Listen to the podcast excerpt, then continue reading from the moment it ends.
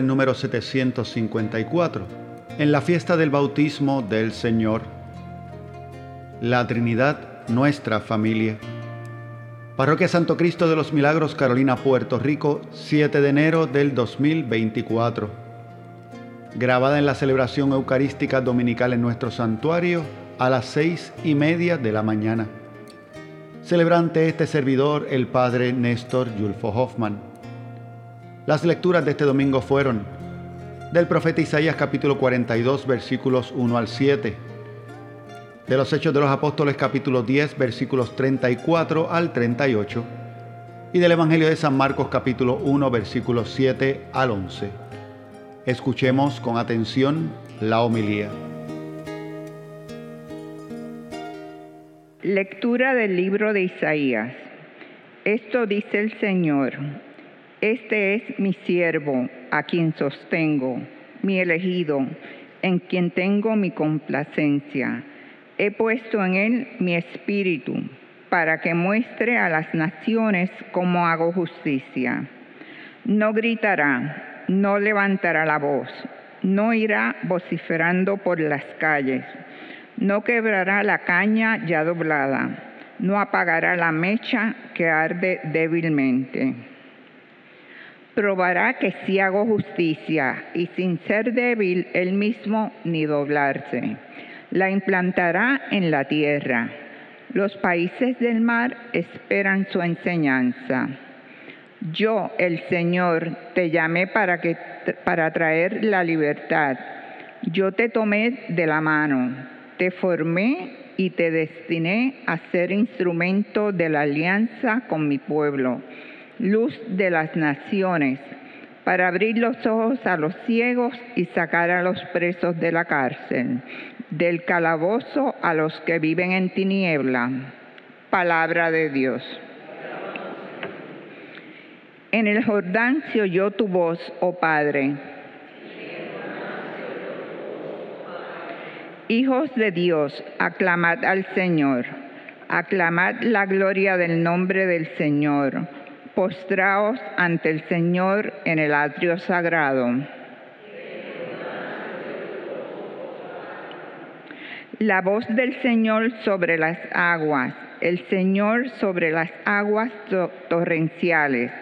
La voz del Señor es potente, la voz del Señor es magnífica. El Dios de la gloria hace oír su trueno y en su templo se oye un grito unánime. Gloria, el trono del Señor está encima de la tempestad. El Señor se sienta como Rey eterno.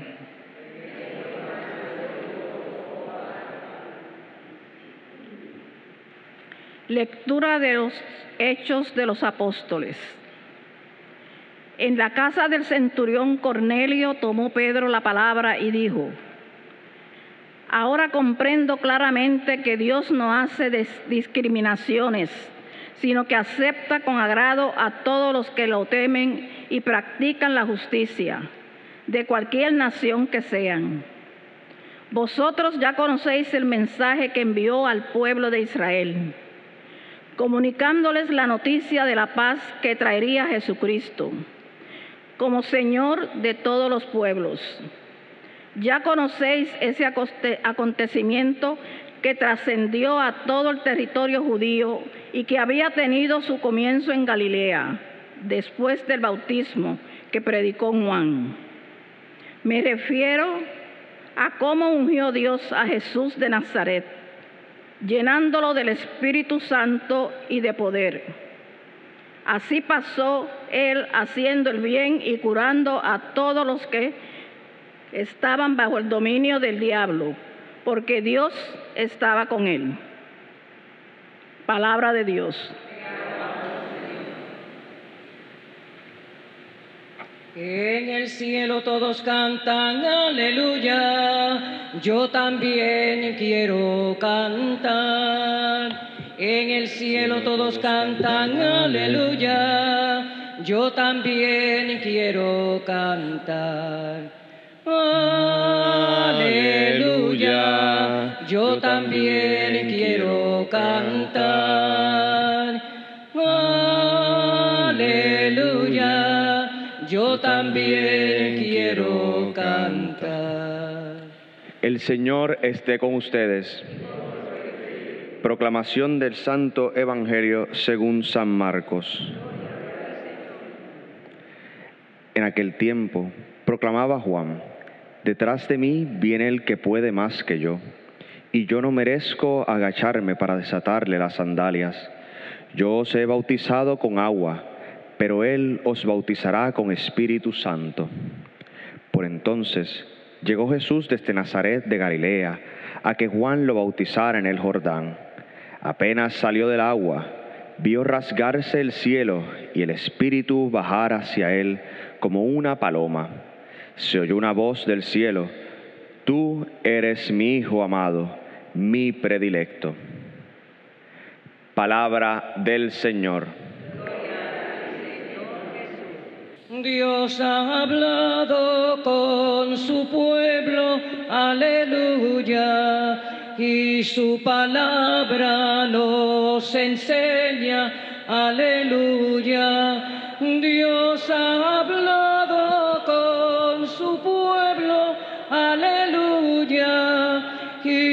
palabra es eterna, aleluya. Hemos llegado a la fiesta del bautismo del Señor. Se celebra esta el domingo que le sigue al día de la Epifanía, que fue ayer. Así que esto ha sido rapidísimo. Y hablando de la liturgia o del calendario en la celebración cristiana, significa que hoy es el último día del tiempo de Navidad. A su vez, este vendría siendo el primer domingo del tiempo ordinario. Ya el próximo domingo, así se le llamará, segundo domingo del tiempo ordinario, el próximo.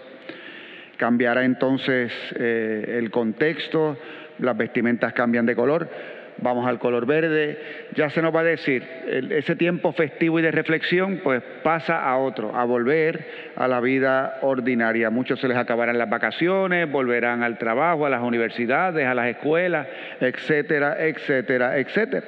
Volvemos al ordinario. Este tiempo nos ha dado eh, un momento especial para vivir fraternidad, amor, vivir en familia y todo eso eh, motivado por el misterio que estábamos eh, meditando durante todos estos días, que son dentro del misterio de la vida de Jesús de Nazaret, eh, son de hecho misterios que están dentro del contexto de una familia, la Sagrada Familia de Nazaret. Su encarnación, su nacimiento, sus primeros años de vida, ordinarios, totalmente ordinarios dentro de esa vida de familia, y en medio de eso, dándose una realidad hermosa. Dios manifestando que está presente, que su amor está presente en esa vida de familia, que está presente en sus alegrías, que está presente en sus tristezas, eh, que hay momentos de gozo por el nacimiento de un niño, al mismo tiempo de esfuerzos y de trabajos, eh, hasta de persecución. Vemos, vimos además durante estos días que Dios ha querido que ese amor sea conocido por todos. En el nacimiento de Jesús hay una manifestación, hay un anuncio. Los ángeles anuncian el nacimiento del Salvador. En la Epifanía hay una manifestación también, se da a conocer la presencia de Dios por medio de la estrella y por la adoración de los magos a Jesús. Se reconoce entonces que vendrán de todos los pueblos a adorar al Señor. O como nos decía la segunda lectura de hoy, Dios no hace acepción de personas, sino que ama a todo aquel que vive la justicia o que busca su voluntad. Y hoy, como resumen perfecto, pues tenemos esta fiesta. Por eso es que se, se, nos cruzan dos tiempos litúrgicos, porque es un resumen perfecto para el tiempo de Navidad vivido y al mismo tiempo nos impulsa a vivir nuestra vida ordinaria. Nos lo resume porque vemos el misterio de la familia. En este caso es de la Santísima Trinidad, el fundamento del amor de toda familia humana está en la Santísima Trinidad, a quienes reconocemos como comunidad de personas, Padre, Hijo y Espíritu Santo. En el texto de hoy del Evangelio, de hecho, se revela, se da a conocer la presencia de la Trinidad. En el bautismo del Señor se nos hablan de las tres personas divinas en un solo momento, porque se oye la voz del Padre, proclamando que Jesús es el Hijo sobre el cual se posó el Espíritu Santo en forma de paloma. Es un texto que habla de el Padre, el Hijo y el Espíritu Santo. Los tres en el contexto del bautismo de Jesús y que entonces nos pone a pensar cómo cuando llega el momento del envío misionero Jesús nos dice, bautizarán en el nombre del Padre, del Hijo y del Espíritu Santo. La Trinidad se revela, se revela como misterio de familia y de amor. Y es hermoso ver que en este texto, entre otras cosas, el Padre que se está dando a conocer, el Hijo que se está manifestando y el Espíritu que también se revela, ese Padre le dirá al Hijo que le ama, al Hijo encarnado. La voz del cielo que se escucha es una voz que Jesús también escuchará. Y entendamos lo siguiente, la encarnación, decir nosotros, Dios se hizo verdaderamente hombre, esto significa que no se hizo pasar por, que era una apariencia humana, era realmente un ser humano. Implica que para ese ser al que reconocemos como Dios, que a su vez es inmenso en su grandeza, que nosotros no podemos ni medir, ni, contemplar, ni, ni tratar de meter en nuestra cabeza, no hay forma. Es el Dios que va más allá de, todo, de toda la creación del universo. Ese Dios ahora es verdaderamente hombre y significa, por lo tanto, que habla, que escucha, que siente igual que nosotros, que tiene emociones humanas igual que nosotros estas emociones que son temporales y tan difíciles de reconocer, desde las alegrías y los gozos hasta las tristezas, las ansiedades, los llantos. Y que va reconociendo también en esas experiencias humanas la presencia de Dios, lo mismo que nos pasa a nosotros. Porque nosotros, según nos vaya pasando en la vida, así también percibimos nuestra relación con Dios. No la, no la percibimos igual en todo momento. Piense, nosotros creemos que Dios está con nosotros. Sin embargo, hay momentos en que le preguntamos, ¿dónde tú estás? Por las experiencias que vamos viviendo, por lo que vamos viendo en los demás, incluso en nosotros mismos. ¿Estás presente o no estás presente? Cuando, cuando las cosas se ponen raras en nuestra vida, nos cuestionamos también sobre su presencia. Nuestras experiencias humanas, nuestras emociones, los que vivimos, nos hacen ver, conocer, saber que está presente el amor. Así también en nuestras relaciones con los demás. Necesitamos escuchar de la gente que nos quiere y que nos ama que nos lo digan. Aunque ellos hagan mil cosas por amor, pero de vez en cuando tienen que decir algo en lo que muestran amor. En estos días también hemos reflexionado sobre eso, vida de familia. Los padres y madres en Puerto Rico y las madres en Puerto Rico tienen una forma muy peculiar de decirle a sus hijos diariamente que les quieren y que le aman. ¿Saben cómo lo hacen? Dándoles la bendición. Ese es el te quiero y te amo boricua a los hijos e hijas. El hijo e hija por la mañana le dice a mamá y a papi, bendición. Le está diciendo, entre otras cosas, te quiero. Bendición. Yo te reconozco, estás ahí. Y papá y mamá, por amor a sus hijos, ¿qué es lo que le dicen? Que Dios te bendiga. Algunos incluso le añaden eh, que Dios te bendiga y la Virgen te acompañe. Hay, hay algunas que son un poquito más amplias. Así que ahí hay una comunicación de amor en las palabras, en lo que escuchamos. Así, el Hijo de Dios encarnado en el momento de su bautismo escucha la voz del Padre. Tiene una relación con el Padre con quien se ha relacionado por la eternidad por ser el Hijo y el Verbo. Ahora que es el verbo encarnado, esa relación también se hace sensorial, necesita de sus sentidos. Y escucha la voz y percibe algo nuevo escuchar que el Padre le ama. Este es mi Hijo amado, el predilecto. Ahí nosotros también podemos reconocer que en el bautismo, en el que también recibimos en el nombre del Padre, del Hijo y del Espíritu, es un momento donde la persona, nosotros como persona humana, podemos tener conciencia perfecta de que en ese momento, por el agua del bautismo, también el Padre bueno, nos está diciendo a nosotros que nos ama. Podría usted decir, pero el problema es que me bautizaron de bebé, yo no me acuerdo. Por eso es que le decimos a los padres y a los padrinos, usted tiene la misión de que ese hijo o esa hija que ahora es bautizado reconozca en su vida ese amor de Dios, ese amor que ha llegado a su vida, esa presencia de Dios en su vida, a través de la cual le ha, adoptado como hijo o hija. Dios se hace presente por medio del bautismo. Así también entonces nosotros vemos que Dios se nos da a conocer en su amor. En las relaciones humanas, qué difícil es que nos demos a conocer a alguien mientras más aumenta el amor hacia una persona, entonces es que queremos que los demás nos conozcan más. Aunque de hecho estamos en un tiempo medio complicado porque la gente como que quiere dar a conocer demasiado sobre su vida, incluso aquello que yo no quiero conocer. Le dimos el poder a la gente de contar cosas sobre su vida, le pusimos un teléfono en la mano con la capacidad de decir todo y la gente dice hasta lo que no tienen que decir.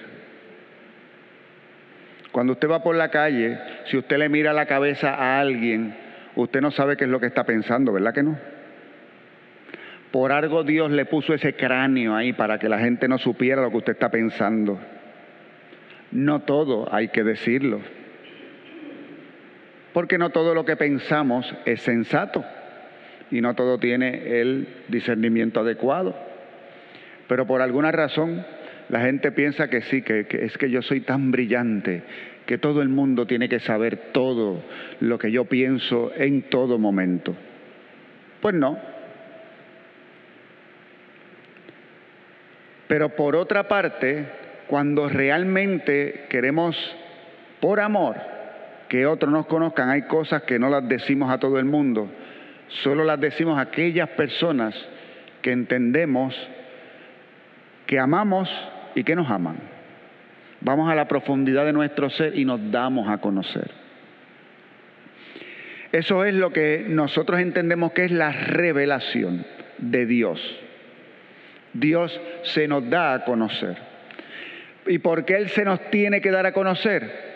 Porque nosotros no tenemos la capacidad de conocer de Él aquello que Él nos revele de sí mismo no hay forma, no hay forma de simplemente ir por la vida y mirar el cielo y decir, efectivamente hay un solo Dios y Dios es Padre, Hijo y Espíritu Santo. No. Para que nosotros conociéramos esa realidad, Él la tiene que dar a conocer, la tiene que revelar. Y darse a conocer es un acto de amor. Igual que cuando nosotros nos damos a conocer, son actos de amor y son actos de amor progresivos. Cuando vamos a la Sagrada Escritura, vemos que a través de la historia del pueblo de Israel, Dios se fue dando a conocer poco a poco. Hasta como nos dice la Sagrada Escritura, en la carta a los Gálatas, llegar la plenitud de los tiempos. Y en la plenitud de los tiempos envió Dios a su Hijo nacido de una mujer, nacido bajo la ley. En la plenitud de los tiempos Dios se da a conocer plenamente en el Hijo. Y Dios quiere que todos lo que conozcamos y lleguemos al conocimiento de la verdad, como nos dice San Pablo. Conocerle es el principio de amarle. Porque le conocemos porque Él se ha revelado, porque Él se ha dado a conocer. Ese ha sido el misterio de la Navidad, un Dios que se revela, que se manifiesta, que se nos da que se nos manifiesta por el nacimiento, que se nos manifestó en la Epifanía y que ahora se ha manifestado en el momento de su bautismo, que ha revelado y ha manifestado que ama al Hijo, pero también ha manifestado y ha revelado por el Hijo que nos ama a nosotros y que nos quiere junto a Él. Y que claro está, al amarnos y al querernos junto a Él, también nos explica que en esa relación fundamental que tenemos con Él, estamos llamados como consecuencia a vivir en la justicia. Y vivir en la justicia es vivir según su voluntad, según la caridad que nace de Él. Es hermoso reconocer que efectivamente los cristianos estamos llamados a vivir con un estilo de vida específico y particular. En algunas ocasiones se nos presenta y se nos plantea como mandamientos. ¿Por qué? Porque no hemos madurado lo suficiente como para entender que no necesito que me manden a hacer las cosas cuando amo. Antes del amor necesitamos mandamientos, después del amor no. Les voy a dar un ejemplo sencillo. Al niño a la niña, al adolescente, va creciendo y en tu casa, papá y mamá le dicen, te toca fregar. Hay que mandarlo. Porque si no lo manda, ¿qué va a pasar con los trastes? Se quedan sucios. Hay que mandarlos. Sin embargo, si una persona crece en el amor, pasa al frente del fregadero y dice, yo no quiero que a mami le toque esa trastera. Y por amor va y hace aquello que en otros momentos tenía que hacer porque le mandaban. Si tú creces en el amor ya no hay que mandarte, ya no hay mandamiento. Piense ahora en la Eucaristía. Piense ahora en la misa. Es domingo, usted se levanta a la mañana y dice, tengo que ir a misa porque me mandan. Hay que ir a misa los domingos y fiestas de guardar. O puede llegar el domingo y usted dice, oye, es mi momento de encontrarme con Jesús, de encontrarme con su amor, de encontrarme con mi comunidad a quien no veo hace una semana de comulgar, si es que no comulgo hace una semana, de escuchar la palabra de Dios en comunidad, porque no lo he hecho en una semana, es mi momento del amor de Dios. Pasamos del mandamiento al amor, que es a fin de cuentas lo que Dios quiere, que vivamos según la justicia, que haya en nuestra vida un estilo de vida que nace del amor, que aunque sabemos que son necesarios los mandamientos, no los necesitemos. ¿Entienden la diferencia? Aunque sean necesarios, porque nos tienen que orientar, no los necesitemos, porque el amor ya hace, pues que yo adore al único Dios, que yo honre su nombre, que yo santifique aquellos días que son de Él, que yo ame a mi familia, a mi padre, a mi madre, que yo respete lo ajeno, que yo respete la verdad. Son actos de amor. No son simplemente cosas que nos mandan para que no vayamos al infierno. Son cosas que se nos pide que vivamos para que lleguemos a la perfección del amor y la comunión con Él. Como hijos e hijas de Dios, a lo que hemos llegado a ser por el bautismo. Manifestación del amor de Dios. Hoy es un buen día, por lo tanto, para que pienses en estos días pasados de la Navidad, reflexiones sobre ellos, a ver si te has encontrado con ese amor que se nos ha manifestado en Belén y hoy en el Jordán. Que pienses en cuánto Dios te ama, que también a ti te ha proclamado el día de hoy como hijo e hija de Dios. Que pienses además en cómo ese amor que Dios te ha manifestado hoy requiere que al tú reconocerlo y vivirlo, también tú seas recíproco en el amor. Deja amor porque has recibido amor. Por esa gracia del bautismo que en algún momento en tu vida recibiste también. Le damos gracias al Padre bueno que nos manifestó a su Hijo y que al manifestar a su Hijo nos ha dicho hoy que nos ama. Y así también le decimos a ese Padre bueno que queremos en todo momento vivir según su amor. Amén. Terminamos nuestra reflexión de hoy recordándoles que pueden encontrarnos tanto en nuestra página de internet www.pscmpr.org